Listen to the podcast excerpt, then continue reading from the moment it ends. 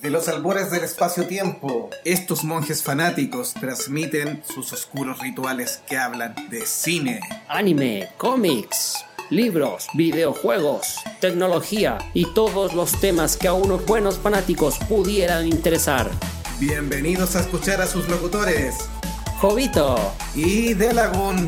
Bienvenidos a Los Monjes Fanáticos.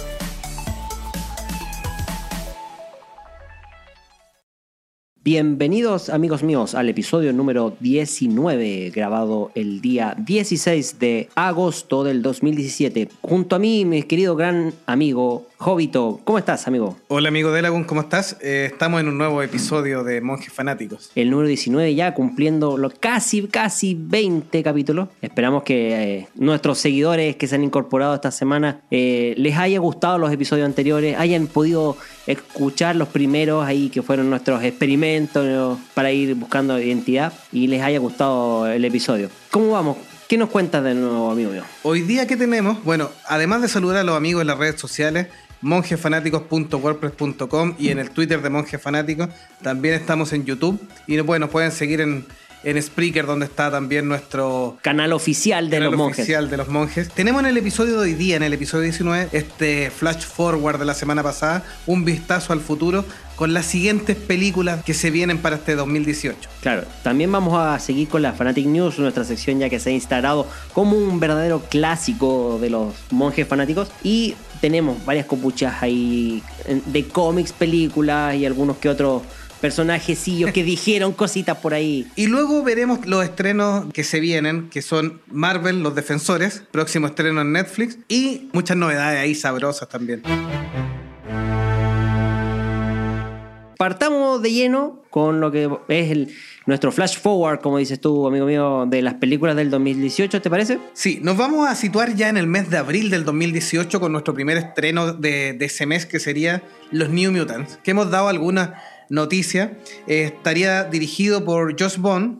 Eh, es parte de la franquicia de X-Men, digamos, va a salir a la par de X-Men Apocalipsis más o menos, que también se está desarrollando, con un equipo un poco más juvenil y de donde el director, que es el mismo de Bajo la misma estrella, se va a enfocar un poquitito más en el género del terror. Dice que va a emparentar los New Mutants con, con el género del terror, así que veamos qué experimento sale de ahí. Yo ¿Tú creo que- esta película de Lagoon? Me llama la atención de que el, el director haya dicho que no quiere una película de superhéroes clásica, sino que esto de buscar el, el ámbito del terror es como para darle algo nuevo, aire- aires nuevos al, al género de los superhéroes. Así que es una fórmula interesante. Mm, si me preguntas, ¿la quiero ver? ¿La quiero ver? Claro que la quiero ver, pero por- más que nada por curiosidad. ¿ah? Quiero ver este experimento del terror, cómo funciona. Así como Deadpool fue un experimento de lo que es el, el gore puro, la parte y sátira. comedia, claro, la Claro que sí. La, esa mezcla que al final le cuentas todo el mundo cuestionaba, pero resultó muy benéfica en términos de taquilla. Vamos a ver si este eh, experimento de mutantes y el terror eh, realmente funciona. En el elenco, para recordarlo, amigos, aparece Macy Williams, Arya de Game of Thrones, en el papel de Wolfsbane, Anya Taylor Joy, que va a ser Iliana Rasputin o Mágica, que la vimos en La Bruja y en Fragmentado también, se viene en la secuela también El Hombre de, de Vidrio. Charlie Heaton, que hace de Cannonball de Stranger Things. Blue Hunt, como Mirage, que aparece en el spin-off de Vampire Diaries de Original, es una actriz que no tiene tanto bagaje. El poder de Mirage es eh, sacar los sustos, los miedos de las personas y hacérselos que los vean y se los reflejen. Así que ahí puede ir la conexión mágica que como elección dentro de este equipo de, New Mutant. Y eh, Henry Saga con Sunspot, que aparece en la serie Sting Wolf o eh, 30 Reason Why. Y había una que estaban coqueteando que era Rosario Dawson, que es parte del universo de los defensores, que después lo vamos a ver. Pero finalmente se estarían inclinando por hasta el minuto Alice Braga, que aparece como la doctora Cecilia Reyes, eh, que aparece en Soy Leyenda y en Depredadores también en otras películas. Interesante estreno para comenzar el mes de abril. Y pasamos a otro que es, es extraño, conocido para muchos que jugaron aquel videojuego de los 80, Rampage, con La Roca y Dwayne Jones como protagonista. Así que, ¿qué nos puedes contar, Jovito? Miren, la parte técnica va a estar dirigido por Brad Payton, que lo hemos visto ya en Terremoto, La Falla de San Andrés, también con nuestro amigo The Rock ahí, y Viaje 2, ya también con nuestro amigo de Rock. Esta película Rampage fue la que retrasó el viaje 3, que también se llamaba Viaje de la Tierra a la Luna, con Josh Hartenton también, quedó en, en pendiente, digamos, porque el director se enfocó en Rampage. Además de Dwayne Johnson, tiene un elenco bastante interesante con Malin Ackerman, John Manganiello y Jeffrey Dean Morgan ahí de The Walking Dead, o el papá Thomas Wayne de Batman v Superman. Eh, este es de un videojuego, como decía el amigo Delagun, y tú, Delagun, ¿nos puedes contar un poquitito de qué trataba el videojuego? Bueno, era un conocidísimo arcade de los 80 donde tú jugabas con uno de tres personajes, que era un- una especie de gorila o un mono gigante así parecido a King Kong, o un lagarto medio amorfo así más similar a, a Godzilla, y por último una especie de hombre lobo ahí, que es, eh, más que nada era un parangón con, con los monstruos grandes, esto de, y- perdón, un homenaje a las películas estas A las de, películas de monstruos de monstruos, exactamente. King Así- Kong, Godzilla y todo. Claro, y donde la gracia era que eran humanos que se convertían en estos monstruos gigantes y que te dedicabas tú, con cualquiera de los tres personajes, simplemente a destruir eh, edificios, a comer gente, a tratar de impedir que los militares que se acercaban a ti en helicópteros, aviones y tanques eh, trataran de hacerte daño. Y, y que en el peor de los casos, cuando te lograban matar, te convertías otra vez en un ser humano totalmente desnudo ahí y que salía ahí tapándose las partes. Claro, las vergüenzas, como dirían algunos. El juego es bien novedoso porque te, te lleva de la. Tú no tienes que salvar la ciudad, tienes que destruirla, así que te lleva a la otra. Hace el papel del villano en este caso. A sí. la otra parte. Bueno, y el director y bueno, y Dwayne Johnson también ya tienen experiencia. eh, la saga de Journey o Viaje en la Isla Misteriosa, por ejemplo, que, que ya se filmó. Y también el terremoto de la falla de San Andrés tienen experiencia en estos blockbusters entretenidos, familiares, con criaturas, con mundos y todo. Así que, ¿qué esperar de esta película? Una película entretenida de aventura. No esperen más que eso, pero debiera concretar. Terremoto la falla de San Andrés, yo la encuentro muy entretenida, siendo que bien, ahí, si uno busca el hilo, le encuentra debilidad en el guion y en la trama, pero es muy entretenida. O sea, claro, lo que no puede buscar así un- una novela profunda dentro de estas películas que simplemente están hechas para entretener. Así que en ese sentido, Rampage es, es esperable que sea una película más livianita y con harta acción, es lo que promete. Veremos si también después se configura en una nueva saga de, de películas. Está siendo más popular cada vez las películas que traen videojuegos de los 80 y por ejemplo ahí en esa película Pixels también ahí hacen homenaje a varios videojuegos de los 80 y por supuesto tenemos varias referencias que se han ido eh, repitiendo. Y por supuesto Ready Player One que trae eh, la época de los 80 en pleno eh, como homenaje. Así que esto también como que se podría sumar. Sí, o sea, después de Ready Player One en marzo tendremos ahora Rampage, En, en abril. así es. ¿con quién seguimos? ¿qué viene después el mes de El inicio de mayo, una película esperadísima, ya hemos comentado ahí. Tuvimos dentro de episodios anteriores que los pueden buscar también lo que es el tráiler de Avengers Infinity War. No es mu- mucho más lo que queremos contarle. Ya sabemos que el gran ensamble de los superhéroes contra de Marvel obviamente contra el enemigo Thanos. O sea, lo que más espera en todo el mundo, aparte de la reunión de superhéroes que ya, ya fue, es el hecho de encontrarse con Thanos de, de lleno. Que es lo que este gran villano anunciado en aquella primera película ahí de, de los Vengadores, básicamente de con cara protagonizado en este caso por Josh Brolin. Brolin, que nuestro, va a ser nuestro Cable de Deadpool 2. No te adelante, no te adelante. Ah, vamos a tratar de ver qué, qué historia nos presentan los hermanos rusos para poder eh, desarrollar una- un cómic que es bastante importante, como es en este caso Infinity War. Todas las películas anteriores nos han preparado para este evento y por ende nosotros ya lo llamamos al- el mega evento del 2018, que es un poco equiparable en lo que en términos de películas eh, y la conjunción de la etapa cósmica con la etapa terrenal ahí de Marvel superhéroes. Sí, que esperamos obviamente una historia entretenida, con una buena ensamble de héroes donde tengan también un poco pantalla. Ojalá logren lo que hace Joss Whedon, que es darle pantalla a todos los personajes para, para poder presentarlo. Así que ahí esperamos que sea una buena película del Marvel Cinematic Universe. En el mejor de los casos vamos a tener 5 minutos de cada uno, porque como son tantos. Así, así que. Y y Robert Downey Jr. yo creo que va a salir en toda la película. Parte ahí del el Infinity Iron Man. Claro, eh, a lo mejor va a ser Infinity Iron Man más Thanos.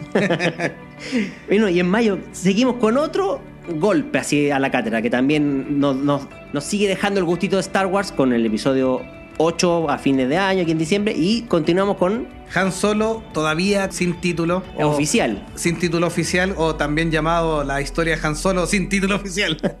eh, que yo creo que va a terminar muriendo como Han Solo. Igual la, la, quisimos incluir porque todavía es la fecha oficial de estreno. Nosotros hemos conversado aquí en los distintos programas con Delagun y, y con los datos que tenemos de que es probable que tenga un retrasito que vamos a ver cuánto es. Siempre hemos dicho que es mejor demorarla un poco para que salga bien y le den tiempo a Ron Howard a hacer los cambios que se necesitan y, y sea una buena película. Dirigida en este minuto por Ron Howard, que se hizo cargo ahí a, a, mitad de. A mitad de proyecto. A mitad de proyecto, así que tuvo que tomar escenas ya filmadas y refilmarlas con una notición, rumor ahí de que habían contratado un, un, ¿cómo se llama? Un entrenador de actores para darle un poco más de carisma al, protagonista, así que ahí veremos cómo sale. ¿Quién actúa en esta película? Bueno, la estupenda Emilia Clarke de Game of Thrones, Daenerys Targaryen, eh, Woody Harrelson, que hará el papel de Beckett, lo vimos en los Juegos del Hambre, sus últimas películas. De hecho, aquí también se especula que sería una especie de mentor, de lo que se ha ido filtrando, entre comillas, piensan que es una especie de mentor de este Han Solo que eh, adolescente. No, no, o sea, perdón, no tan adolescente, sino que como un veinteañero. Un veinteañero, sí. Básicamente eh, que está en sus primeros pasos en el mundo de los contrabandistas. Sí, ojalá que no lo hagan muy bueno para el frasco, porque obviamente que si se hace muy alcohólico se hace asemejar mucho a su papel de Haymitch de los Juegos del Hambre.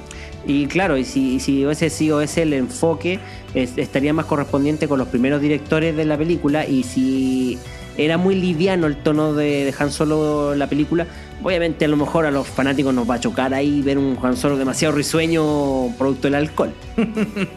Chisposo se dice por ahí. Ah, bueno, chispeza también, sí, eh, Tandy Newton, que la vimos en la serie Westworld, se roba bastante la película en esta serie. Donald Glover, que ya lo vimos en The Martian. Y ya tenemos eh, imágenes por ahí filtradas en internet de su traje de como Lando Calrissian. Sí, también aparece un poquitito en Spider-Man Homecoming. Lo comentamos ahí, un papel bien, bien cortito. Veremos si a futuro le sacan un poco más de, de brillo. Se rumoreaba que es el próximo Electro. Así que veremos si, si le sacan más, más oportunidades. Y el protagonista es Alden Reich, que salió en Blue Jasmine, eh, en Hermosas Criaturas. Es un actor que ha, entregado buenos papeles, eh, ha hecho papeles juveniles, pero veremos si logra llegar a, a este malvado, bueno o, o badass eh, héroe o antihéroe también un poquitito que es la imagen que tenemos de, de, Han Solo y que obviamente que es lo que logró Harrison Ford en la primera Star Wars. Yo me quedo con Rogue One en el sentido de que tampoco mucha gente daba, daba fichas por la historia que contó Rogue One.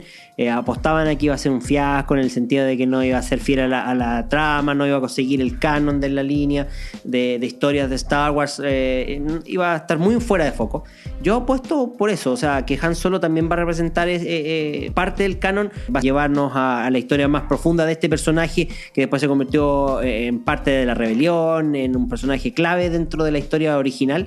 Pero eh, démosle tiempo al tiempo, yo soy partidario de que va a ser una muy buena historia y esperemos que Ron Howard no nos decepcione ahí. Y tenemos también la confirmación de eh, Warwick Davis, comparte. En, sí, en un papel todavía no confirmado. Puede ser, puede ser, el llavero de, de, de Chewbacca. Algún Ewok ahí. también, fanáticos. también. Veremos, eh, Warwick Davis está muy identificado con la saga de Star Wars y está, ya está confirmado la, su participación en esta película, pero en un papel que todavía no está confirmado, así que veremos si resucita algún personaje o es algún personaje nuevo. Así es. Y cierra el reparto Jonas South Thomas, eh, que le vamos a hacer ahí un homenaje ahí porque es un actor muy, muy, muy, muy desconocido porque su primera interpretación es Chewbacca. ¿ya? Y salió en episodio eh, 8 como doble de Chewbacca. O y en sea, episodio 7 también. De hecho, claro. eh, actuaron junto con Peter Mayhew. Eh, a tomando la posta, porque ya Peter Mayhew, como sabrán, muchos ya tiene, eh, creo que 90 años, un poco más, si no me equivoco, el actor. Mm. Entonces, eh, ya está muy entrado en años como para seguir haciendo el personaje. Y aquí es donde. Hay escenas, todo, claro, hay escenas donde tenía que correr o de más acción, más dinámico. Bien, claro. Y que Jonas Soutomo tomó ahí la posta y que es quien va a ser de Chewbacca joven. Claro, literalmente, mucho más joven. de Baby Shuby. Claro, a lo mejor con un pelito más corto ahí, ¿no? No sabemos cómo, cómo va a ser la diferencia entre el joven y el del de ahora. Todavía entonces tiene fecha de estreno alrededor del 25 de mayo y veremos si se respeta o si hay una pequeña prórroga. Teniendo Infinity Wars también en, en mayo, es probable que Disney quiera separar un poco las fichas e incluso la tire para julio.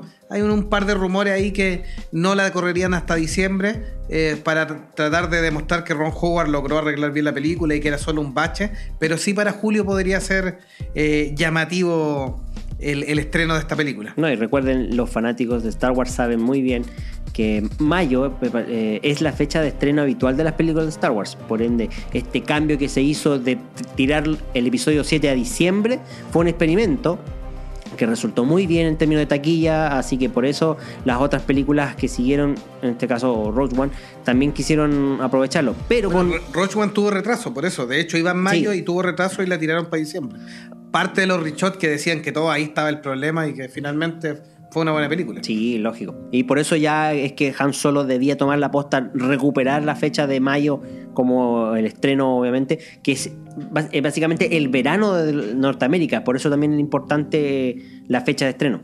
Sí, y hay muchas películas que se van arrancando corriendo. Por eso nuestra siguiente película es de un tipo que tiene totalmente su, su condición de héroe desarrollada, que no le tiene miedo a Star Wars, no le teme a nada. Y si quiere los mata a todos porque es Deadpool. Así que, Deadpool 2 para el primero de junio aproximadamente, muy cerquita de Star Wars. así es. De hecho, ya todavía están en grabaciones. eh, me atrevo a decir que la, la producción ahí va, va a tener que correr un poquito contra el tiempo, eh, dependiendo de cuándo estén, cuando terminen de grabar la película.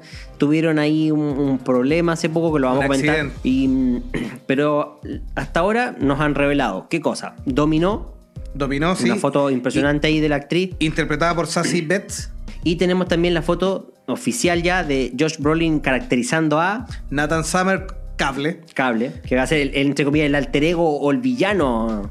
No sé si villano en realidad, ya no sé llamarlo villano que. Bueno, y está cumpliendo con lo que nos dieron las escenas post-créditos de Deadpool 1, donde termina Deadpool 1 ahí, sale en su bata y dice, ¿qué están haciendo acá? ¿Qué me están esperando? Bueno, ya, a ver. Eh, para la próxima tendremos a Cable, sí, con corte militar y, y armas y brazo biónico. Así que está cumpliendo una promesa Deadpool. De hecho, estaba prometiendo Logan por ahí también. no, pero por lo menos Cable sí la dijo en pantalla. Logan. No, no, esa la tiró sutilmente. Y de hecho, de hecho le, Bueno. le tiró hartos besitos a, a Hugh Jackman ahí para, para ver si podían. Sí, hay que considerar que puede ahí haber un- algún, al- algún truco que, que Hugh Jackman nos tenga reservado con Ryan Reynolds. Nunca se sabe. No queremos generar muchas expectativas, pero en una de esas, si pasa, puede decir que lo escuchó primero un monje fanático. Y si no pasa, jamás hemos dicho eso. De hecho, me voy a salir del tema aquí, ah, discúlpame que me salga, pero es que no puedo evitar acordarme. No sé si tú viste la serie de videos de YouTube que hay eh, de cómo, cómo debían haber terminado las películas. Sí, ¿qué sí. Y la versión de, cómo, de Logan, transformada en musical, eh, me impactó. Por eso te digo, me acordé de eso, ver a, a Ryan Reynolds que al final interviene, o sea, en este caso Deadpool interviene en ese musical de Logan, donde ya te estaba muriendo y todo, y, y lo salva con un suero X, ahí se lo lleva. Me, me- me suena como perfecta introducción para Deadpool 2. bueno, ahí veremos qué pasa. Vuelve en el reparto, bueno, Ryan Reynolds como Wade Wilson Deadpool, Morena Baccarin como Vanessa, que estaba el rumor desde la primera película que sería Copycat. Vamos a ver si sigue siendo solo Vanessa o ya la desarrollan como efectivamente Copycat. Eh, Brianna Hildebrand, que vuelve como Negasoni's Teenage eh, Warhead. Warhead. Y, y Stefan Capici como Colossus, que le pone principalmente la voz, La y, voz. y se digitaliza. Así que ese es el estreno que tenemos para, para junio. Bueno, el director es David Leitch. No repite Tim Miller, que después veremos en la Fanatic News en qué está Tim Miller. Tim Miller salió del proyecto por diferencias creativas con Ryan Reynolds, así que Sí, pero dicen que terminaron en buena, en buena línea. Eso sí. Sí, finalmente fue un, un, un término amistoso dentro de lo que puede ser un, Claro. un término. quería el traje morado y el otro le dijo que no. ¿Y qué película nos viene a continuación, así poquitos días después? También en junio ya la alianza Disney-Pixar eh, nos trae Los Increíbles 2. Eh, prácticamente eh, 14 años después de la primera Los Increíbles que tuvo una muy, una muy buena recepción.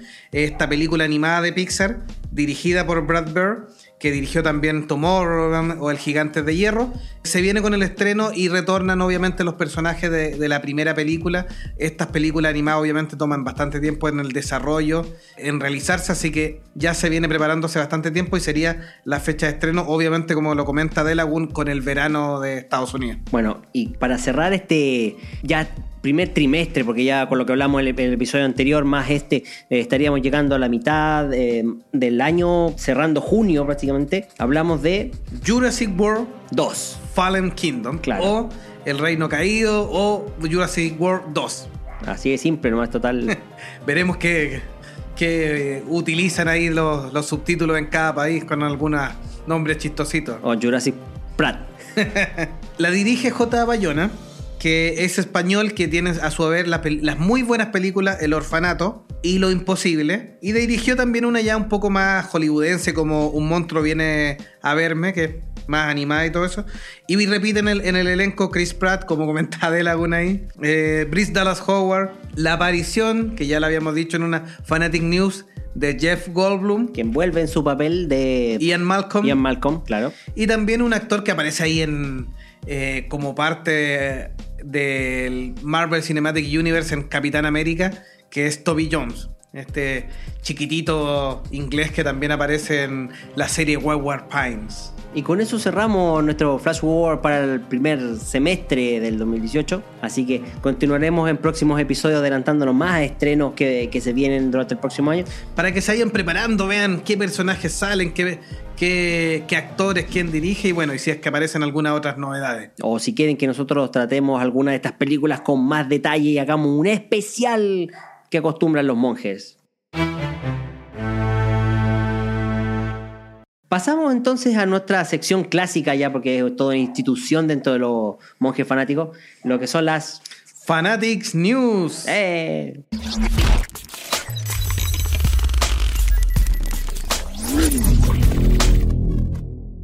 Y la primera Fanatic News, te la cedo a ti, amigo mío. Yo, yo creo que tú te mereces porque tú fuiste el, el monje que se le ocurrió la idea. O sea, se le cayó la teja y a él se le ocurrió. Se me que- ocurrió juntar noticias con fanáticos y salieron las Fanatic News. No, está un, bien. un acto de, de coeficiente intelectual elevadísimo. Lo tuvimos una, semana en coma, sí, pero bueno.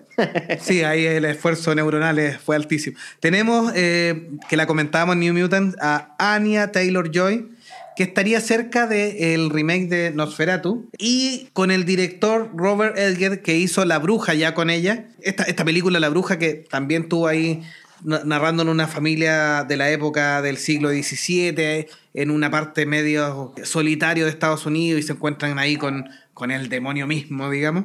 Eh, y él quiere hacer un remake de Nosferatu, la película clásica, y estaría ya confirmando a, a Anya Taylor-Joy dentro de- del elenco, así que ahí se viene como primera novedad a comentarle. como referencia un poco a Nosferatu. Esa película era una película clásica muda de 1922. Aquí aparece el, el primer retrato del cine de lo que era el, el conde Drácula, pero en este caso llamado Nosferatu porque no hacía Sí. relación, pese a que la historia sí estaba basada directamente eh, con el libro de, de Drácula de Bram Stoker. De hecho, la productora, que era una productora independiente alemana, que fue la que encargó la película, El fue, Nosferatu de Morneau. claro, de Morneau, fue la única película que hizo, porque después tuvo que declararse en, en bancarrota, puesto que la viuda de Bram Stoker los demandó por los derechos que nunca tuvieron.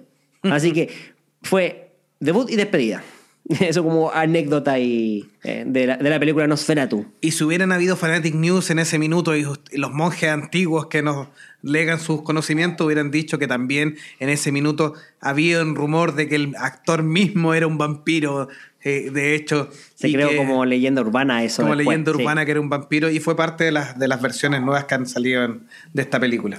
Y también ahí tenemos el dibujo clásico del, del vampiro este, que a mi juicio flaquito, Flaco, y los claro, un poco pelucón, así con una, una barbita así bien media, más, más- era más pelito choclo que otra cosa, y, y- y los colmillos largos. Se sale del vampiro más elegante que, que nos presenta después Ford Coppola o las películas más basadas en, en Bram Stoker, las, de, las películas de la Hammer de, en Inglaterra. Y obviamente muy lejano a los vampiros que vuelven locas a las niñas que están en crepúsculo. O Tom Cruise en su momento ahí en en entrevista con el vampiro. También ahí, también tuvo su, su lado vampiresco Tom Cruise. ¿Qué otra novedad tenemos, amigo de Lagún? Pasamos un poquito a la literatura y seguimos con Star Wars, o sea, aquí mezclamos dos mundos.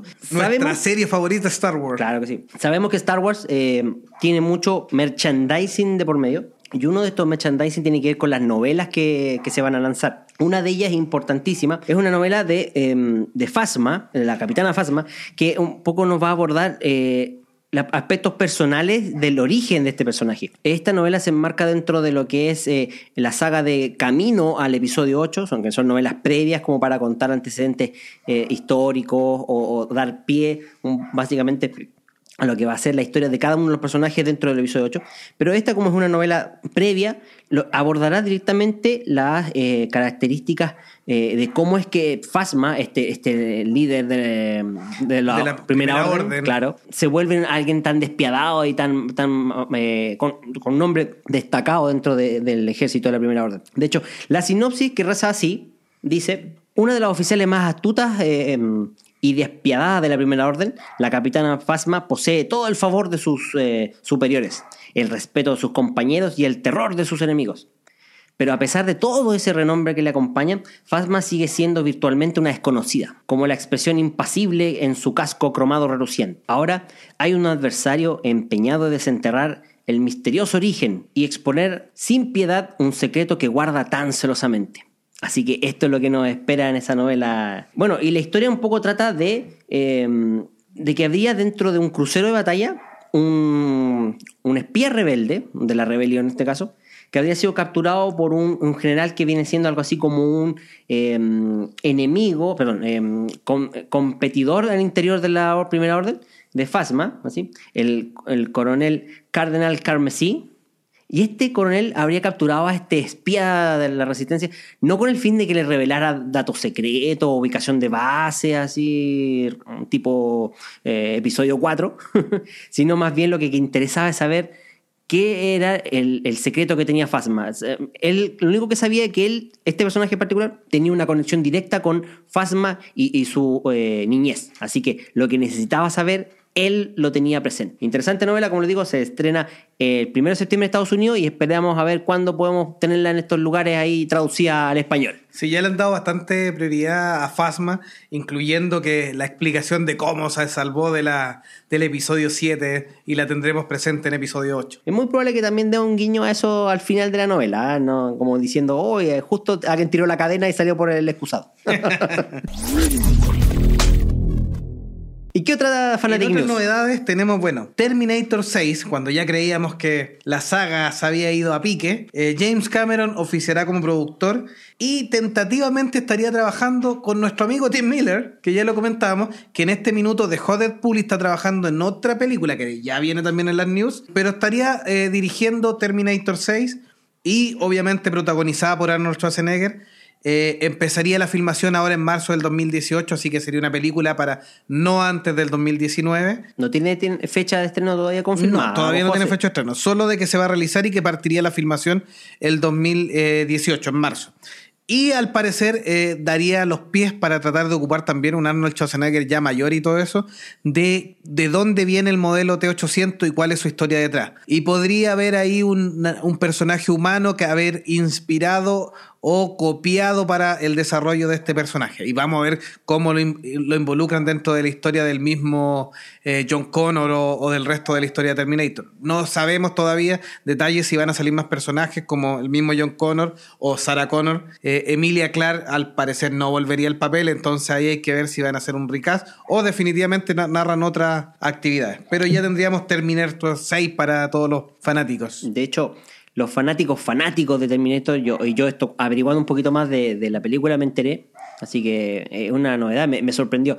Hay una escena eliminada en Terminator 3, no sale en la película oficialmente, que hace una pequeña alusión a este tema, a, a de por qué se inspiraron en este cierto humano y no en otro, por ejemplo, haber sido Sylvester Stallone o no sé, el mismo eh, Chris Pratt ahí que, que hablábamos antes, más gordito tal vez, no sé. O puede haber sido en, en tú y yo, Jovito, uno de nosotros, imagínate, un Terminator ahí más, más simpaticón. Un T de 1600, va un poco más claro, gordito. en este caso yo creo que sería, sería 2400 a esta altura. Pero bueno, entonces ahí hay una escena que vincula por qué es ese personaje en particular. Ahora, no sabemos si esa historia va a ser explotada de esa misma forma, obviamente agrandándolo con, con Schwarzenegger en, en el protagónico, o simplemente van a cambiar todo y lo van a hacer a, a la pinta de James Cameron y a lo mejor es Avatar. Ah, lo van a poner azul. Termi Avatar. Termi Avatar, claro. Avatanator. Claro. Afortunadamente, James Cameron solo producirá, así que podemos decir que esta película va a salir en algún minuto. le, le tenemos fe. ¿Qué otra news tenemos, amigo Delagun? Vamos al mundo de los cómics, así, para que seamos variados ahí hablemos de todo un poco en este podcast. Así. Esta semana, mejor dicho, hoy, en la fecha que estamos grabando este podcast, salió a la venta ya el primer gran crossover que tiene la saga de Detective Comics, o sea, DC, con su línea Rebirth, Renacimiento, la cual se llama eh, Dark Knights Metal. Esta ya había sido anunciada en la Comic Con de San Diego eh, hace un mes atrás y nos lleva a encarnar una historia de donde Batman termina descubriendo el, el secreto que ya venía investigando en, episodios anteriores, donde sabía que algo magnánimo se estaba tejiendo detrás del, de las nuevas líneas que estaban eh, sucediendo con los personajes, eh, que como les digo, partió con Rebirth. Y este crossover tiene que ver con que Batman llega a, a tal punto de averiguar qué es lo que está pasando que decide dejar el caso ahí. O sea, ¿Qué es lo que descubrió Batman que es tan terrible que ni el propio Caballero Oscuro quiere seguir investigando? Es ahí donde entra la Liga de la Justicia. Los creadores, el guionista Scott Snyder y el dibujante Greg Capullo. Scott Snyder se destacó no en Rebirth, sino que en, una de las pocas eh, líneas de, de personajes que destacó dentro de los nuevos 52 que fue Batman precisamente. Y por eso a él se le encargó seguir con la historia de, de, Batman y la Liga de la Justicia para tratar de unir en este mega hiper crossover que están prometiendo. ¿Y por qué le digo que es un mega hiper crossover?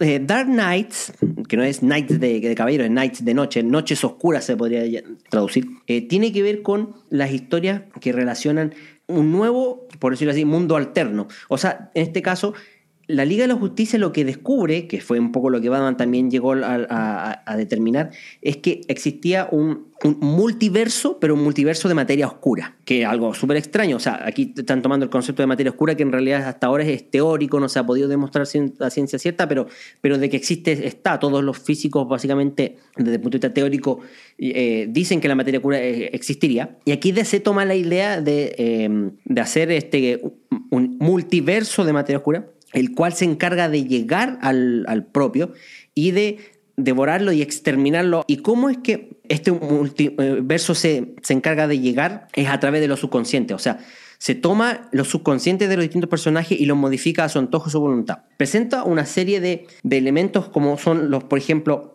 eh, los Nightmare Batmans, que son básicamente versiones de terror, de pesadilla de los distintos personajes de la Liga de la Justicia, pero encarnados como si Batman, por ejemplo, fuese un linterna verde eh, tenebroso.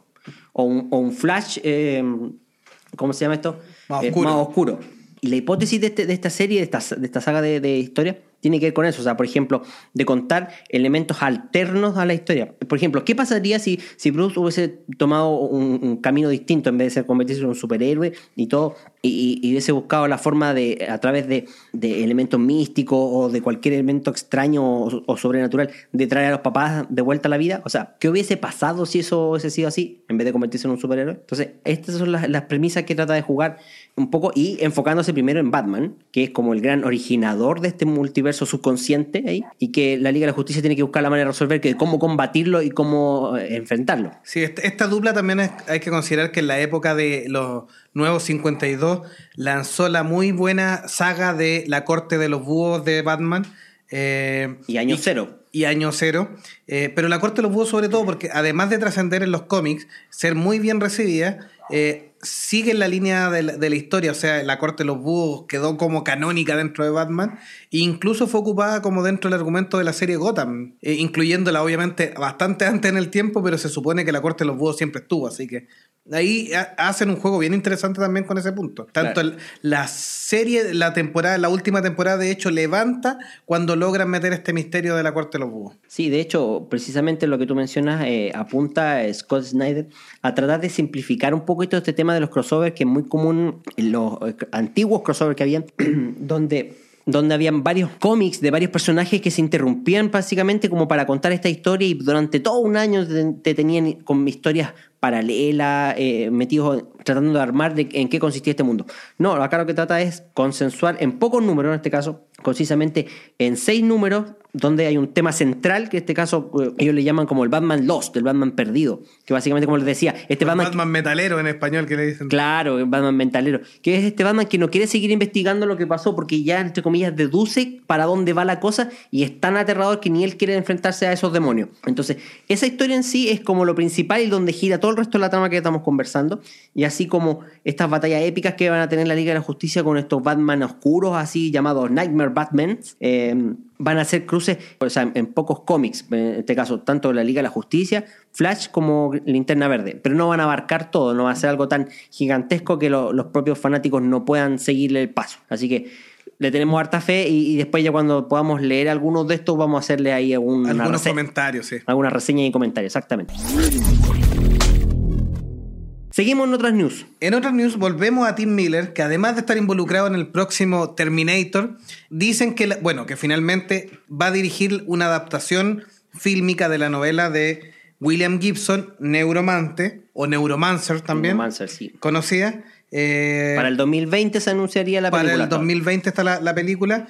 Y obviamente que esta es una historia clásica del cyberpunk y del, de lo tecnológico. Es donde dice que aparece la, la matriz inicial, la que dio origen a la película de Matrix. Es una obra cumbre del, del cyberpunk, donde se han adaptado pequeños videojuegos, algunas otras cosas dentro de este mundo. Hay juegos de rol y muchas películas también ambientadas o tocando algunos temas tangenciales de, de lo que se habla en Neuromante.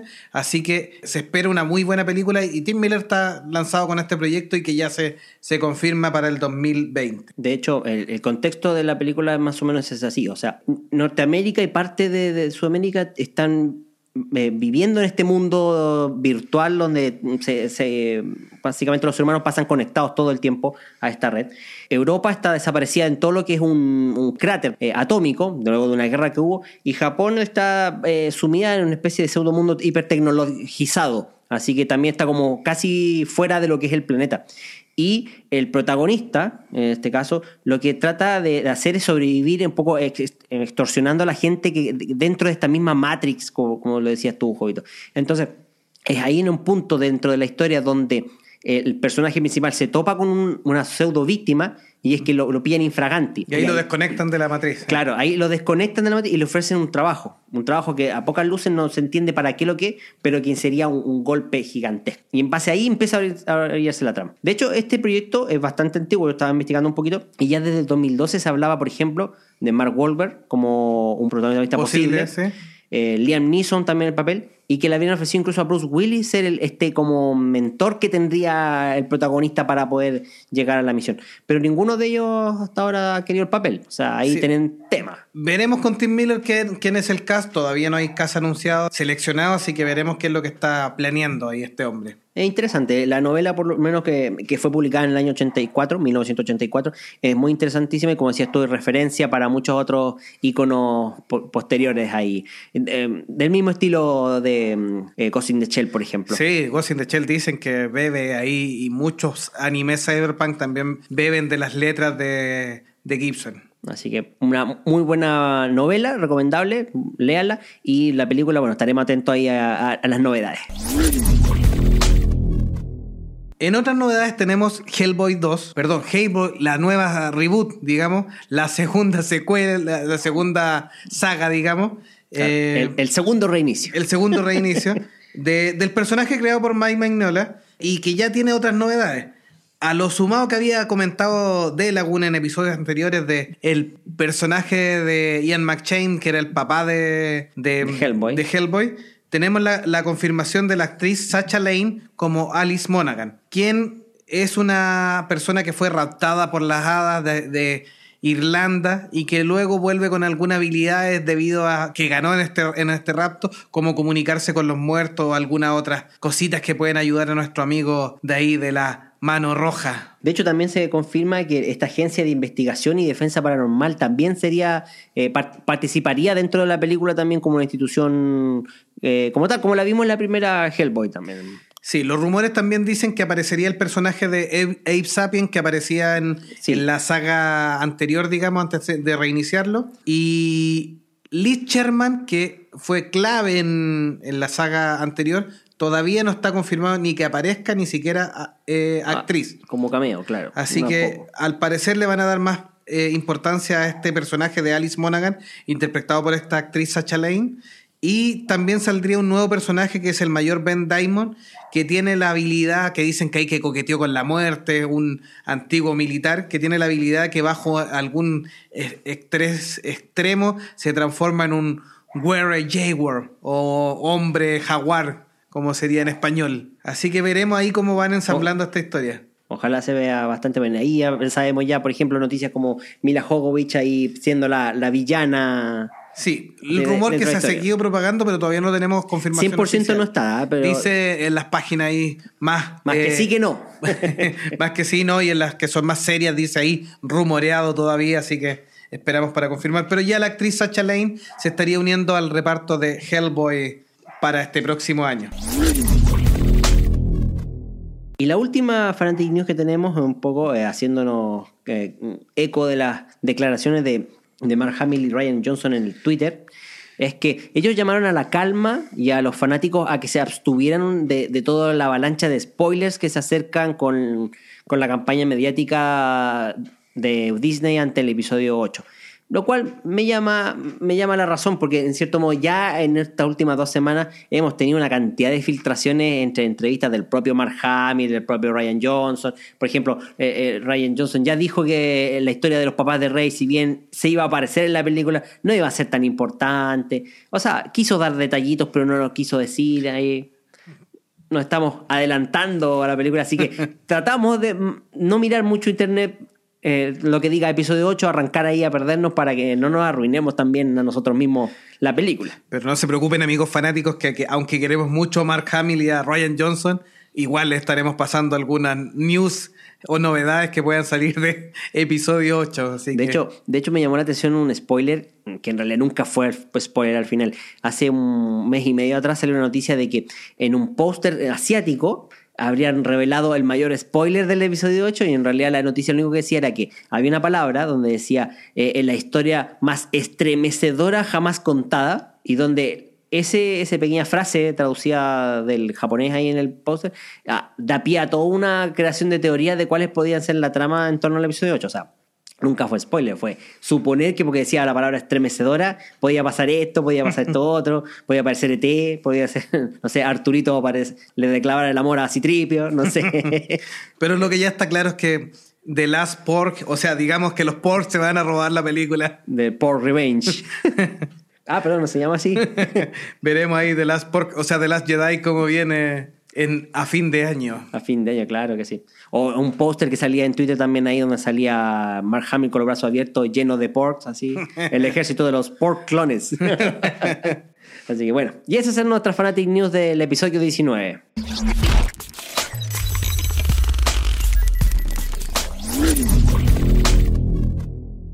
Pasemos al especial. o Sí, sí. Entremos de lleno. Esta semana debiera estrenarse el día 18 Marvel The Defenders. Y aquí el amigo Delagun nos va a comentar qué podemos esperar de, de esta serie, que la están esperando hartos fanáticos y es el primer crossover televisivo de Marvel. Ya recordemos que ya hemos hablado de, de la unión y de los crossovers en especiales que tiene el DC en las series de televisión. Pero aquí sería el primer televisivo de Marvel Netflix y que nos presenta buenos personajes. ¿Qué nos puedes comentar de Lagun? Los defensores de Netflix, para que nos situemos en, en contexto, se anunciaron el 7 de noviembre del 2013. Ahí fue cuando Disney confirmó que estaban desarrollando este, esta miniserie, como le llamaron, eh, donde iban a juntar cuatro superhéroes eh, que para efectos prácticos no son los defensores del cómic, sino que más bien son personajes de segunda línea, héroes de alquiler, como le llaman, por ahí también. Sí, va, va mezclando lo, lo que es la saga Héroes de Alquiler con los que tenían los derechos también y nos conforma esta nueva agrupación que algunos sí participaban en los defensores del cómic original en alguna de las formaciones. Sí, de hecho, los héroes de alquiler como tal eran solamente Luke Cage y Iron Fist, o sea, Puño de Hierro. Pero en este caso, como dices tú, hacen una mezcolanza de, de superhéroes aquí. ¿Y quiénes tenemos? A Daredevil, que ya tiene dos temporadas en Netflix, bien afianzado como tal. Tenemos a Luke Cage, que se estrenó este año, ahí con, su propia saga, que hizo su primera aparición en, Jessica Jones, Ahí se, se introdujo un poquito el personaje sin ahondar tanto detalle en su, en su vida, precisamente pensando en, en la serie que posteriormente se iba a estrenar. Y por supuesto Puño de Hierro, que fue el último, eh, el último estreno que tuvo Netflix como serie. Sí, sí, Jessica Jones es, de- es del año pasado. ya. Sí, sí. Así que ahí en este caso. Y un poquito um, para hablar eh, de, de los integrantes aquí, de, de cómo es que se, se formó este cuarteto principalmente que se juntan ahora en esta saga miniserie llamada Los Defensores. Partamos con Daredevil. Eh, la primera serie se estrenó en el 2015, esa fue la primera temporada, ¿ya? Eh, donde tenemos un... A quien no conoce al personaje de Matt Murdock, interpretado por Charlie Cox, eh, un abogado ciego de Hell's Kitchen, que es un barrio dentro de lo que es la ciudad de Nueva De York, Nueva York, sí. claro, que suple esta deficiencia de la vista con cuatro sentidos, con su- el resto de sus sentidos eh, aumentados, lo que hace en cierto modo que tenga la, la posibilidad de desplazarse mucho más ágilmente que, que cualquier ciego básicamente en esas condiciones eh, y poder entre comillas desenvolverse mejor. También fue entrenado para, para poder explotar eh, de mejor manera esas capacidades así que en ese sentido es como un humano mucho más entrenado y preparado. El de la primera temporada básicamente eh, tiene relación con eh, la historia de, de- del personaje eh, relacionado junto con el villano que tiene eh, eh, la primera temporada, que es Wilson Fisk, que muchos lo conocerán como el Kingpin. Sí, interpretado por Vincent D'Onofrio, el, actor, digamos, se, se apodera bastante del papel, ¿no? Presenta un- una buena conjunción de, de- lo que es su, su rivalidad con, con Daredevil y cómo se encuentra. Sí, de hecho es el punto fuerte. O sea, tomando las referencias del cómic eh, de Daredevil, eh, escrito en este caso por Frank Miller, que se, encargó de limpiar mucho de villanos a, a Daredevil, que tenía bastante, así como Spider-Man, dejó unos pocos y los, elevó un poco en, su nivel eh, personal. Y el Kingpin, o Wilson Fisk, que, es como se conoce simplemente porque Kingpin no se nombra en toda la serie, viene siendo como el archienemigo por excelencia que tiene Matt Murdock.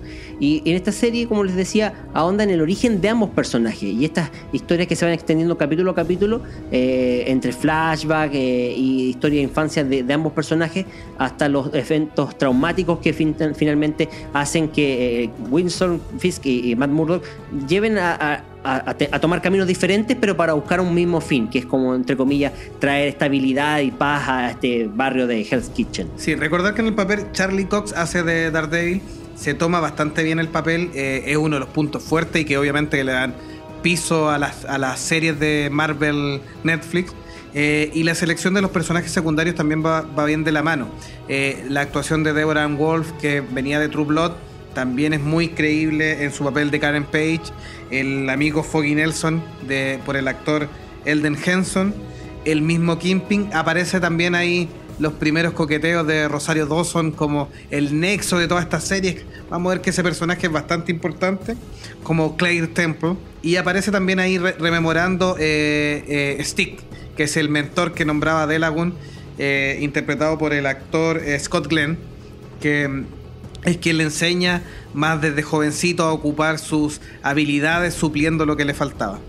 Claro, luego en el 2016 ya tenemos una segunda temporada donde tenemos a un, Matt Murdock más consagrado, básicamente introducido en su propio papel de vigilante y creyendo que las cosas, que las cosas mediante el método que él usa de, de- de ser un superhéroe iban a funcionar mucho mejor, cuando en realidad esto ya como que en realidad está trayendo una ola de violencia y una espiral imparable.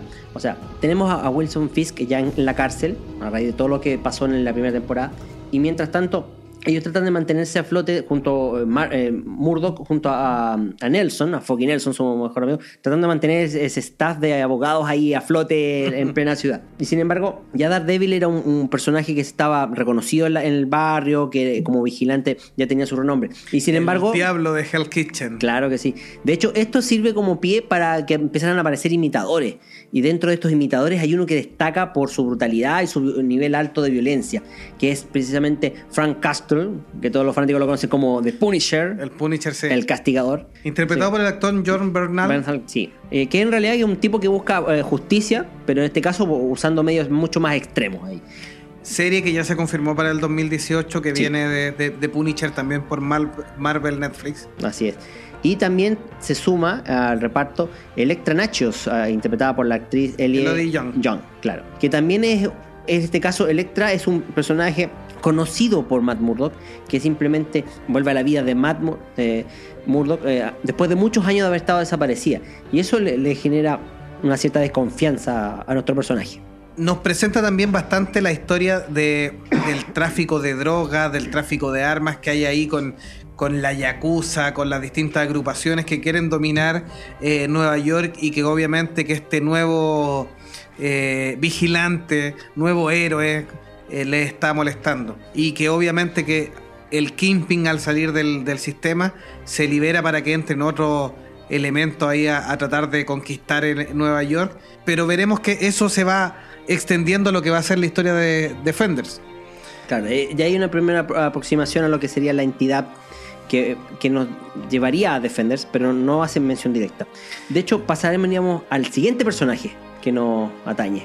Ahí nos vamos a, mezclar ahí en ese sentido y vamos a ir armando esta historia de los defensores. En el 2015 también se estrena eh, Jessica Jones, interpretado por la actriz Kristen, Ritter. Claro. Eh, desde su corta vida como superhéroe eh, que terminó en tragedia, Jessica Jones empezó a reconstruir su vida nuevamente, intentando hacer una carrera como detective privado dentro de Hell's Kitchen. En ese sentido, plagada por un auto-odio, hacia una autoculpa por lo que pasó como superheroína, que resultó todo un desastre, y en el cómic eh, se, plasma muy bien ese capítulo con altos y bajos, pero que terminó muy mal. También tiene que lidiar con un trastorno de estrés postraumático relacionado con, algunos eventos que tuvo Jessica. Eh, tiene que luchar con los demonios tanto internos como externos que, rodean su barrio. Y es ahí donde utilizan estos eh, poderes especiales que ella tiene y sus habilidades interesantes como detective para poder resolver crímenes y tratar de, entre comillas, ayudar a los demás, pero siempre y cuando estos tengan algún tipo de, moneda de cambio al respecto. Sí, viene ahí el villano de la serie, este, interpretado por David Tennant, que es Killgrave, el hombre púrpura ahí que tiene el poder de dominar las mentes y controlar a las personas y que en algún minuto controló a la mismísima Jessica Jones y la obligó a trabajar para él. Y ahí vienen también muchas de las trabas que tiene como, como heroína o para poder desarrollarse. Tiene mucho miedo que la vuelva a dominar. Sí, de hecho, el villano eh, simplemente no va atrás, eh, no sé, pues dominar el mundo o incluso conquistar Nueva York. Aquí simplemente el villano, el, psicópata que, que, que trata de, joder a la protagonista, simplemente va por ella. O sea, le, le, interesa y es porque está obsesionado con Jessica, es que lo único que quiere es eh, tratar de meterse en su mundo por enésima vez. Ahí, eh, como les decía, también se introduce el personaje de Luke Cage, pero sin ahondar mucho en, su origen o, en características, porque como ya sabemos, va a tener una serie propia donde esto va a suceder. Sí, los otros personajes importantes de esta serie de Jessica Jones son la aparición de Rachel Taylor, que hace como amiga y que obviamente se crió con, Jessica y descubrió cuando ella va con todo este proceso de, adquirir los poderes y se fue eh, juntando, una niña que fue famosa desde chica, que su mamá vivió a través de ella y la configura en una heroína que también fue parte del grupo de los defensores en el cómics, pero todavía en la serie no lo han explotado. Ya vemos su intento en esta serie en Jessica Jones en la primera temporada de participar más activamente y a pesar de no tener los mismos poderes de Jessica Jones, al menos por el momento, su interés de ayudar va más allá, o sea, ella además de comunicadora, o sea, podría ser una colega de los, de los especiales de podcast. Claro, poder cooperarnos ahí de vez en cuando. se empieza a configurar con su interés de ser una superheroína. Y que a figura está haciendo el personaje de Hellcat, eh, o la gata infernal también, que es uno de los superhéroes que tiene que ver con, los defensores, pero veremos cómo la desarrollen en, futuras eh, temporadas de Jessica Jones. Y la otra importante es, el personaje que desarrolla la actriz Carrie Moss, como la abogada Harper, que tiene mucha relación aquí en Jessica Jones y que después saldrá a futuro en Iron Fist y en The Defenders. Sí. De hecho, ya habían anunciado la segunda temporada de, Jessica Jones, pero. En el 2018 la confirmaron. Claro, el problema era que justamente la primera se estrenó en el 2015, imagínense. Y no iba a salir la segunda temporada hasta que las demás eh, series que estaban anunciadas eh, hagan su estreno. Y por último, eh, convergieran en los defensores. Así que eso también decepcionó un poquito a los seguidores de Jessica Jones. Y pasemos al tercer superhéroe que se encarga de formar el cuarteto de los defensores. Eh, ya lo dijimos, Luke Cage, interpretado por Mike Colter, acá Powerman, que también se conocen los, los cómics como Powerman. Mm. Eh, serie que se estrenó en el 2016. ¿ya? Y que el origen del personaje básicamente es que es, es un experimento que fue saboteado, eh, donde a este superhéroe, o sea, a este le, le confiere super fuerza y una piel inquebrantable. Esa es la gracia que tiene Power Man y por eso le permite resistir los golpes como si no pasara absolutamente nada y obviamente tener esta fuerza sobrehumana que le permite apalear a todo el mundo a voluntad. Sí, esto, esto también, estos héroes se van situando en distintos puntos de Nueva York y este Luke Cage se acerca más, mucho más al Nueva York de la cultura afroamericana, a Harlem, a toda esa parte de la isla de Manhattan. Claro, de hecho, eh, como les decía, se presentó en Jessica Jones, eh, viviendo en Hell Kitchen, pero ahí decide mudarse a lo que es el barrio de Harlem, que un barrio, eh, eh, para aquellos que conocen Estados Unidos saben de la cultura en, Norteamérica, el, barrio Harlem es un barrio típico de, carácter negro, afroamericano, por ende, ahí es donde, como dice usted, eh, amigo mío Jovito, eh, le toca enfrentarse a su pasado este, y dar una lucha por lo que es el corazón de la ciudad, tratando de enfrentarse a este tipo de a este tipo de villano que, que pertenece Luke Cage, que viene siendo Colonel Cottonmouth Stokes, que es el dueño de un, de un localcillo ahí donde eh, nuestro amigo Luke Cage termina lavando copas, lavando plata, así que Sí, está en mucha relación con la mafia, con el tráfico de armas y está muy relacionado también con una política que está metida ahí dentro de, de los políticos de Nueva York. Entonces ahí las garras del poder y la corrupción han llegado hasta ese punto, donde ella recibe dinero y les da favores a estos mafiosos para mantener la comunidad también bajo control. Claro, al principio Luke Cage trata de pasar desapercibido, de estar eh, bajo perfil, pero debido a que pronto eh, estas diferencias y luchas de bandas le tocan directamente a él y a sus allegados, es que Luke Cage decide participar de lleno e intrometerse en las actividades de los mafiosos dentro de Hell Kitchen. Y esta serie destaca por, por traer a la mesa el tema de las diferencias raciales en Estados Unidos, que es un tema fuerte. Incluso ahora último hemos tenido algunos eh, percances ahí viéndolo a través de Twitter y las redes sociales. Y el tema de- eh, racial siempre ha sido un tema candente dentro de, de la ideología de los Estados Unidos. Por ende, así como eh, tenemos estas personalidades medias irreverentes, locas, que, que podían darse en, en otros personajes, Luke Cage es un personaje más serio, más, más, más frentón, que trata de, eh, aborda este tema, yo creo que en demasía, por lo que he visto en los comentarios, un poquito en demasía el tema de lo que es la, la parte de las diferencias raciales. Sí, haciendo un, un pequeño resumen de, de la serie también, en uno de los episodios le hace un homenaje a, esta ropa estrafalaria, medio onda disco con, con el cintillo, y le hace un homenaje muy bien colocado y muy sobrio y muy preciso a, a la vestimenta antigua de Luke Cage, que obviamente que no pega en esta época. No, claro que sí, eh, la, la vestimenta setentera. Sí, Cottonmouth está interpretado por Mahershala Ali, que ganó un Oscar por Moonlight, así que es un actor que viene con los bonos bien en, en alza. Y, y que lo podemos ver en otra serie importantísima de Netflix que es eh, House of Cards, como Remy Dalton, que era un era el primer asesor que tuvo ahí eh, nuestro presidente, Frank Underwood, y que después pasó a una entidad eh, privada y, entre, comillas, prestando apoyo económico y ciertas influencias a los políticos. Así. También la presencia importante del personaje Mystic Knight, eh, interpretado por Simon Missick, que va a ser importante y también debiera salir de Defender, es parte de los posibles héroes que podrían respaldar esto, a esta línea de cuatro principales que está hablando de Lagoon. Y obviamente que la presencia de eh, Claire Temple, Rosario Dawson, donde incluso aparece con su mamá, interpretado por la actriz Sonia, Bra- Sonia Braga, que tiene un, un pequeño café y trabaja en un café ahí en la zona del Harlem y va ya configurando más la unión de, de Claire Temple que va saliendo en toda esta, esta, esta serie. Y nuestro último personaje, el más jovencito del, del grupo y el que se estrenó solo hace pocos meses atrás, en marzo, eh, Iron Fist o Puño de Hierro. En este caso, Danny Rand, eh, el personaje interpretado por el actor Finn Jones, es un joven que eh, está dotado por increíbles habilidades en artes marciales y una fuerza mística, que es la que se conoce como el Puño de Hierro. La historia de Danny básicamente... eh, tiene parangones con otros personajes, sobre todo ahí en el lado de DC, pero no lo vamos a decir para no, no arruinar el tema. Eh, en este caso, Danny Rand es un heredero de una inmensa fortuna que desapareció junto a sus padres hace 15 años atrás. Este personaje vuelve a la vida en Nueva York intentando recuperar su fortuna y su nombre. Así que es ahí donde toma por sorpresa a los que eran los mejores amigos de su infancia, que se hicieron cargo de las empresas Run, que son Joy y Ward Mission, interpretados por Jessica Strom y Tom Pelfrey.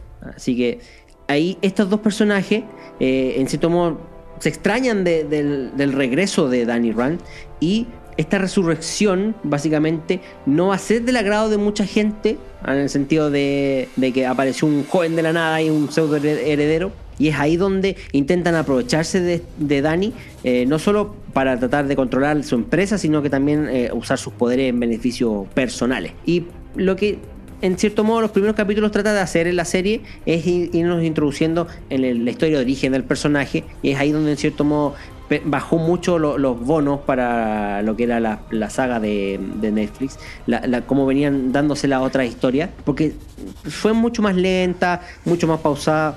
Dice, a ver, eh, es la, considerada más baja de la de las dos entre las dos temporadas de Daredevil, Jessica Jones y Luke Cage. Eh, se concentra mucho en el tema de la recuperación de de la fortuna de Ran y deja mucho la parte económica y del conflicto con la empresa, más que en configurarlo a él como un, como un héroe o los conflictos de, cómo se preparó para hacer el, el, Iron Fist. Eso dicen que afecta mucho en la narrativa de, esta, de esta serie. Claro, es que creo que toma como 6 o 7 episodios, más o menos, donde trata esa temática y recién en la segunda parte entra de lleno al conflicto más actual de, de, la serie. Ahí, un poco para explicar a aquellos que no hayan visto la serie, como les decía, eh, Dani en este accidente estuvo 15 años perdido en una ciudad llamada Kunlun, en, donde estaban, eh, ¿cómo se llama esto? En el Tíbet. Sí, con unos amigos de nosotros, también monjes. También monjes, claro. Pero tibetanos. de los reales. Y que saben Kung Fu. Y que saben Kung Fu, nosotros no, no confundimos nomás. Así que ahí aprendió las artes del Kung Fu y enfrentando al dragón Chu Lao, para poder eh, ser digno de la marca del, dragón, que es este tatuaje que lleva en el pecho Iron Fist, y que finalmente adquiere su gran poder, que es concentrar el chi, o el ki, como dicen en Dragon Ball, que es la energía espiritual en un puño para generar un, golpe que es más duro que el acero y, atravesar Ahí está el Iron Fist, el puño de acero. Claro, lo divertido es que lo único que puede hacer es pegar con el puño. Así que en este caso, bueno, y no es que siendo un superhéroe Iron Fist, no es que la serie se trate de enfocar en un superhéroe como tal, sino que más bien, eh, como decías tú, la serie se enfoca en eso, en recuperar la vida de, de, Rani, de Dani al principio, luego de volver de, su exilio forzoso. Recién aquí es donde eh, esta empresa, Run Enterprises, se ve como... Eh, está influenciada o mejor dicho controlada desde fuera por lo que sería, y aquí ya tenemos la referencia, la mano, que es la, organización esta criminal. Que aparecía también en la segunda temporada de Daredevil. Ahí va siendo ya el nexo. Ya va siendo el nexo. Y básicamente él, eh, junto a Daredevil, son los, los nexos más directos a lo que viene a los defensores a conjugar ahí los defensores. Y por, y por eso es que en ese sentido, comparándola con otras series también, eh, en este caso, es un poquito más floja, un poquito más lenta. La segunda parte simplemente tiene que ver con, con los eh, temas eh, criminales. Y si nos ponemos a comparar, hablando de comparaciones entre comillas y redundante, unas series con las otras, Daredevil aporta la oscuridad a lo que es este universo, un poquito similar a Batman ahí. Jessica Jones es como el toque cómico, pero a la vez irreverente, así, esa mujer ahí un poco distante. Luke Cage, como le decíamos, es el tema racial, y aquí es donde Iron Fist aporta o prevalece en ese sentido con, con el tema del misticismo y las artes marciales. Así como un enfoque totalmente yendo, como diríamos, hacia la luz, hacia el lado más luminoso. En otros personajes que también aparecen en Iron Fist tenemos eh, a el personaje de Colin Wings, que tiene un dojo ahí donde le enseña un poco de kendo y a defenderse, interpretado por la actriz Jessica Henwick, y donde ahí Danny, Danny Rand conoce también al personaje de Rosario Dawson, a Claire Temple, porque obviamente que después de haber pasado muchas inconvenientes por culpa de Daredevil, eh, haberse involucrado también con Jessica Jones y tener que directamente apoyar a Luke Cage eh, con su herida y, complicaciones y, ser eh, ahí, tener una mira en la frente prácticamente, ella decide tomar clases de defensa y, y se va a relacionar a este dojo donde está aprendiendo a defenderse y ya no ser solo una enfermera desvalida, sino que tomar un poco más de protagonismo. Y ahí conoce también a Danny Rand a- generando ya la conjunción perfecta de, de este punto. La abogada de Jessica Jones, eh, interpretada por Carrie Ann Moss, también Vuelve aparece también, sí. y es quien ayuda a, Rani a, Danny Rand a recuperar su, su lugar en la industria Rand. Y es finalmente los, los, eh, hechos y acontecimientos de la primera temporada de, de Iron Fist, más lo que pasa al final de la segunda temporada de Daredevil, lo que nos lleva a este, entre comillas, eh, conjunción de superhéroes. O sea, el punto es donde Daredevil, Matt Murdock, eh, va a investigar dentro de Nueva York un edificio, un, extraño agujero que se produce por alguna razón misteriosa. Y ahí es donde se encuentra por casualidad con los otros tres de- defensores. Es un tráiler que también lo, lo lo han dado en estas últimas semanas, que eh, en cierto modo te hace la presentación oficial y nos va dando pie a lo que va a ser eh, los defensores que se estrenan el 18 de agosto, Sí. Que ya en el primer tráiler de anuncio ya salía ahí un pequeño spoiler de cuándo iba a ser la fecha de estreno. Sí, es, es- es bastante esperada. Como datito final de Iron Fist, eh, comentarles que el actor Finn Jones, que interpreta a Danny Rand, salió en Game of Thrones, era Laura Tyrell. Y la actriz eh, que interpreta a Colin Wings también era una de las hijas de, de la arena de Oberyn, de la serpiente de Dorn. Así que ahí son dos personajes que vienen también de la, de la saga de Game of Thrones. Y tenemos entonces ya la historia de, de Defenders como tal. Y mm, a enfrentar a la mano tenemos nuestros cuatro héroes, el equipo de, de respaldo. De Sidekicks que vuelven todos, básicamente. Sí, ahí tenemos una buena conjunción. Sabemos que va a aparecer Colin Wings. Obviamente que nuestro cemento que une a todo esto, nuestro pega-pega, que sería eh, Rosario Dawson, Claire Temple. Aparece la abogada también, Carrie Ann Moss. Los amigos de Daredevil, que Karen Page y Foggy Nelson. Debieran aparecer ahí algunos otros personajillos que han Mystic Knight también va a Mystic. Knight también debiera aparecer Claro. de, de Stick, Luke Cage. que el mentor ahí Stick de, de, de Daredevil. de Daredevil va a aparecer. Sí, que ahí terminaron la segunda temporada bien ahí en conflicto. Y por el tráiler también ya nos adelantan de que va a aparecer eh, Electra Nakios. Eh, Elodie Young también es parte de, de este, de este mundo, pero ojo que al parecer está trabajando directamente con la mano. O sea, por Claro, lo menos hecho- en su inicio va a ser... De hecho, sí, ya lo que se sabe de, por ejemplo, lo que va a interpretar, o sea, del papel que tomaría Electra acá, Electra eh, estaría siendo eh, manipulada, tal vez por control mental, no, no queda claro, por en este caso el personaje de Alexandra, que interpreta a Sigourney Weaver. Y sería utilizada como un arma para combatir a estos defensores. Por ende, ahí a lo mejor, y se va a explicar seguramente en la serie, eh, por qué eh, es que cae bajo el dominio o el control de, de Alexandra y es que es utilizada como un arma para la organización esta The Hand, de mano. Y bueno, hablemos un poquito chiquitito del papel de, de Sigourney Weaver, que en este caso, como le decía, se va a llamar Alexandra, que es, la líder de esta antigua organ- organización criminal, descrita como un personaje inteligente, muy responsable y que además podríamos catalogarla más que como un villano, sino que como un adversario, así como un competidor directo de este grupo que intenta retomar eh, Nueva York para los ciudadanos. En declaraciones de la propia Sigourney Weaver dice eh, que está encantada con que los cuatro superhéroes se unan en contra de ella. Nunca había conocido a cuatro personas que estuviesen tan interesadas eh, en cuidar de una pequeña parte de, Nueva York en este caso. Son diferentes a cualquier persona que nunca había enfrentado antes, por lo que para el personaje de Alexandra es intimidante, encontrarse con estos defensores ahí. Y por último, en este caso, bueno, para terminar, los defensores van a contar con ocho episodios, episodios, solamente, sí. que van a ser episodios así un poco más largos, eh, estrenados todos el mismo 18 de agosto y eh, ha sido dirigida por eh, S.J. Clarkson, escrita por Uta Braithwaite y Peter Howard. Y también el guion viene de la mano de Douglas Petri y Marcos Ramírez. Y en la música tenemos a John Paesano, que es el que repite después de- del éxito que tuvo con la banda sonora de Daredevil. Sí, hasta ahora el punto más fuerte es Daredevil. Es donde presentaron a otros personajes ahí tangencialmente también. Sin desmerecer, eh, Jessica Jones tiene un- una partida un poquitito floja, pero a partir del cuarto capítulo más o menos eh, ya agarra un buen ritmo. Eh, Luke Cage tiene mucho de la cultura afroamericana, de repente en, otras latitudes que no son Estados Unidos, eh, no es tan valorada, porque pero tenía elementos muy rescatables. Quienes están un poco más imbuidos en, la, en lo que es la cultura, la música, la forma de desarrollarse, el Harlem antiguo, encontraron que la serie está muy bien hecha. Y, Iron Fist fue, la encontraron un poquitito liviana por esto que comentaba de Lagun también y, yo también hablaba, de que se dedicaron mucho a, a hablar de Danny Rand como parte de la empresa Rand más que su otra Faceta de superhéroe o héroe, básicamente. sí. La facilidad que tenemos ahora con los defensores es que los personajes ya están presentados, están bien desarrollados y afortunadamente las críticas para Iron Fist en, en ese punto eh, salvaron bastante bien al, al- al actor que no lo hizo mal como Danny Rand, así que debiera irse avanzando en, el- en la línea correcta para tener ocho capítulos llenos de aventuras, llenos de acción y llenos de entretención pues, de, de estos defensores. Pues ya no necesitan presentarnos quiénes son, sino que ya los conocemos. Sí, pues, esperemos que este resumen les sirva ahí para interiorizarse y ir de lleno a, a los defensores y, y- y devorarse la- los ocho episodios de esta miniserie de Netflix. Y Marvel. veremos si cruzan también ahí pistas con el Punisher que estrena el próximo año su serie,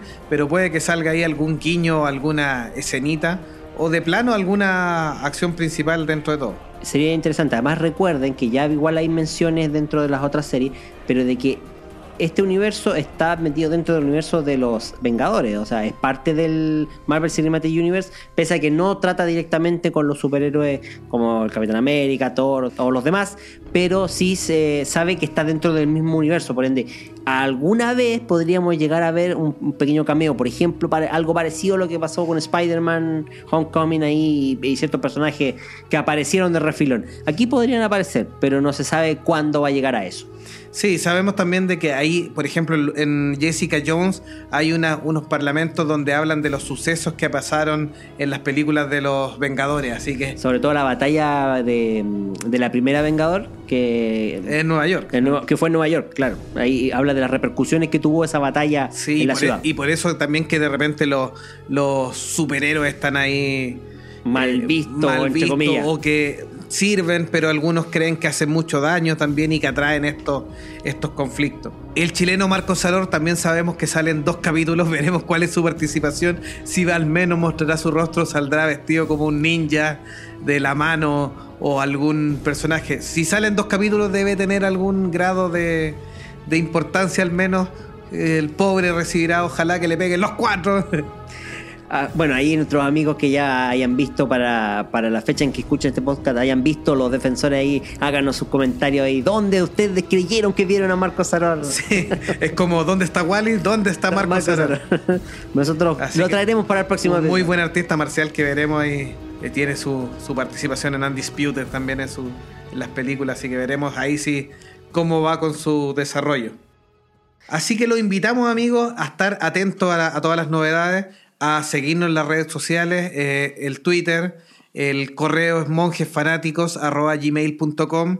Eh, está también el canal de YouTube que lo pueden buscar como Monjes Fanáticos, quien quiera reproducir los programas. Claro, no quiere bajarse el programa, sino que simplemente escucharlo, lo puede hacer a través de YouTube. Y para los amigos que nos escuchan desde distintos países también, México, España, Argentina, eh, Ecuador, así que les mandamos un abrazo a todos, que se pongan al día y, y- y que vayan siguiendo nuestros programas y se entretengan tanto como nosotros. Sí, las redes sociales y nuestro enlace a YouTube estarán en las notas de este podcast, así que los invitamos a revisar ahí la parte te- de texto que, que tiene nuestro programa, con los detalles del capítulo.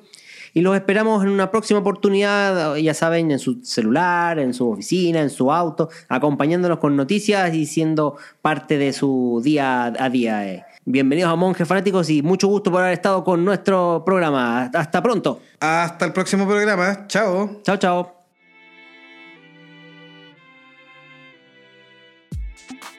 Bueno amigos, esto ha sido todo por ahora Nos esperamos la próxima semana en un nuevo episodio. de su amigable podcast Los monjes. Fanáticos. Chao amigos, se despide Jovito, que tengan buena semana. Amigos, se despide de Lagoon y escúchenos cada semana en este mismo canal.